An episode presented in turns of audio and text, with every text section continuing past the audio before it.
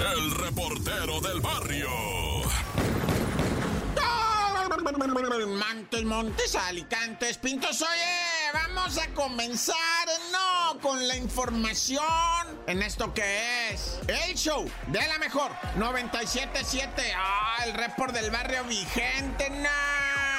Bueno, pues ya, o sea, ya se supo, ¿verdad? Lo que dijo el presidente López Obrador el otro día sobre la violencia que se está viviendo, que dice él, ¿verdad? Pues es que anuncian muchas cosas malas, pero pocas buenas. No, lo, pues es que la neta lo que es nota roja es nota roja, eso no se puede cambiar. Y por ejemplo, eso que pasó del individuo que asesinaron en el metro para robarle 15 mil pesos, ¿verdad? Pues eso agüita a todo mundo y tenemos derecho a saberlo. Él mismo lo dijo en su mañanera, ¿verdad? Cuando ocurrió este hecho lamentable, pues dice, sí, ya tenemos información del compi que fue asesinado y otro herido, ¿verdad? En el metro. El individuo va, iba bajando las escaleras, llegan los asaltantes y le disparan, ¿para qué? Pues para quitarle 15 mil mendigos pesos y la vida. O sea, imagínate por 15. Digo, no los tengo ni, ni los he visto hace rato, ¿verdad? Pero tampoco dice uno, o sea, que te van a quitar la vida por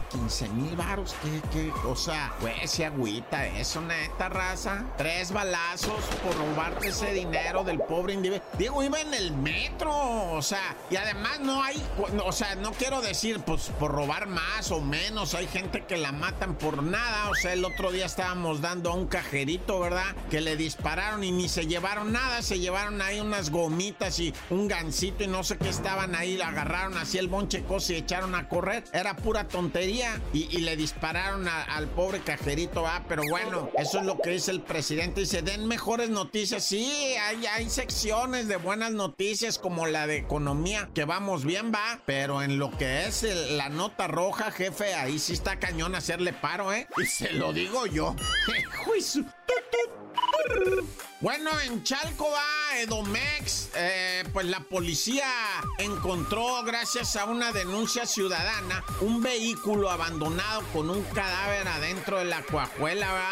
Y pues la misma policía dijo pudiera ser el cuerpo de una persona que fue reportada como secuestrada. Un secuestrado que pues la familia, pues no se sabe si pagaron o no pagaron el, lo que viene siendo el abono del, del S para liberar a la gente. ¿Cómo le llaman rescate. Pero sí sabías, ¿no? Que lo cobran en abonos ahora. Ah. Man, que no lo creas, man, que no lo creas. O sea, incluso, incluso, fíjate nomás hasta dónde ha llegado esto. Reportan que te liberan a la persona. Con que sueltes una feria, te liberan a la persona y luego vas haciendo pagos chiquitos mensuales. No es broma, raza. No me estoy riendo de eso, no crean. O sea, hay casos que reportan que pasa el abonero del secuestro para que pues tú pagues y te liberan precisamente para que sigas chambeando y pagues. O sea, es, esto es trágico, esto es dramático, raza. O sea, y tú vas a decir, ah, pues, pues tírate a perder. O pues sí, digo, si quieres dejar tu casa, tu trabajo, tu todo, y pues sí, sí lo puede ser, pero no es justo, ¿va? O sea, tampoco es eso, pero, pero esta modalidad de, de pagar en abonos tu rescate existe, raza, existe y es tristísimo, ¿va? No, ya me, me estoy agüitando, corta.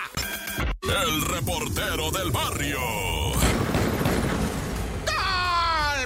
Montes, Alicantes, Pintos, Culebras y Roneras. ¿Por qué no me pican cuando traigo chaparreras que once, que once, racita? ¿Cómo va todo? Tranquilitos, ¿verdad? No se me pongan muy punquetos. Vamos a la información. Oye, primeramente, ¿verdad? Vamos a hablar de un caso bien dramático, pero dramático así, lo que le sigue, escalofriante. Pero primero déjame decirte, ¿verdad? De un paciente que se tiró del piso 10 de la clínica de IMSS en Monterrey. Ese piso, el piso 10 de esta clínica altísima, tiene como 15 o 16 pisos, ya 10, 11, 12, 13, 14, parece ser que 15 pisos, tú me apuras, ¿verdad? O, o 12, los que tú me digas, pero este compi se aventó del, del 10. Parece ser que era un enfermo terminal, un ah. maestro de 60 años. Él rompió la ventana y luego brincó porque pues tenía un padecimiento terminal y luego denunciaron familiares, dicen, es que en esa clínica no hay hay servicio bien de cuidado de los pacientes, no hay medicamentos. Señalaron ellos, no yo, ¿eh? O sea, que el nosocomio no les permitía la entrada entrada a los familiares que, que la cuestión estaba horrorosa. Incluso cuando llegaron bomberos y protección civil, también el director les dijo, no, aquí no, pa, no, o sea, necesitan una orden para entrar y hacer su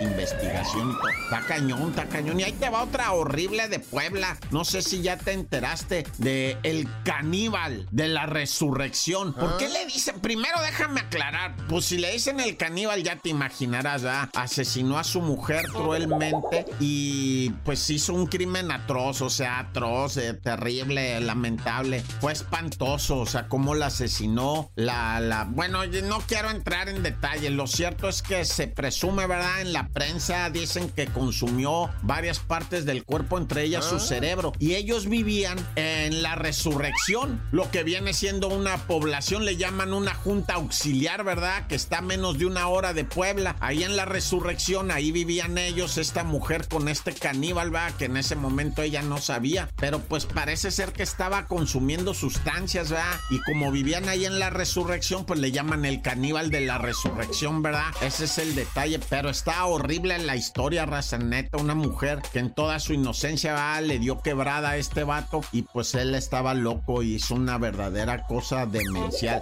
¡Corta!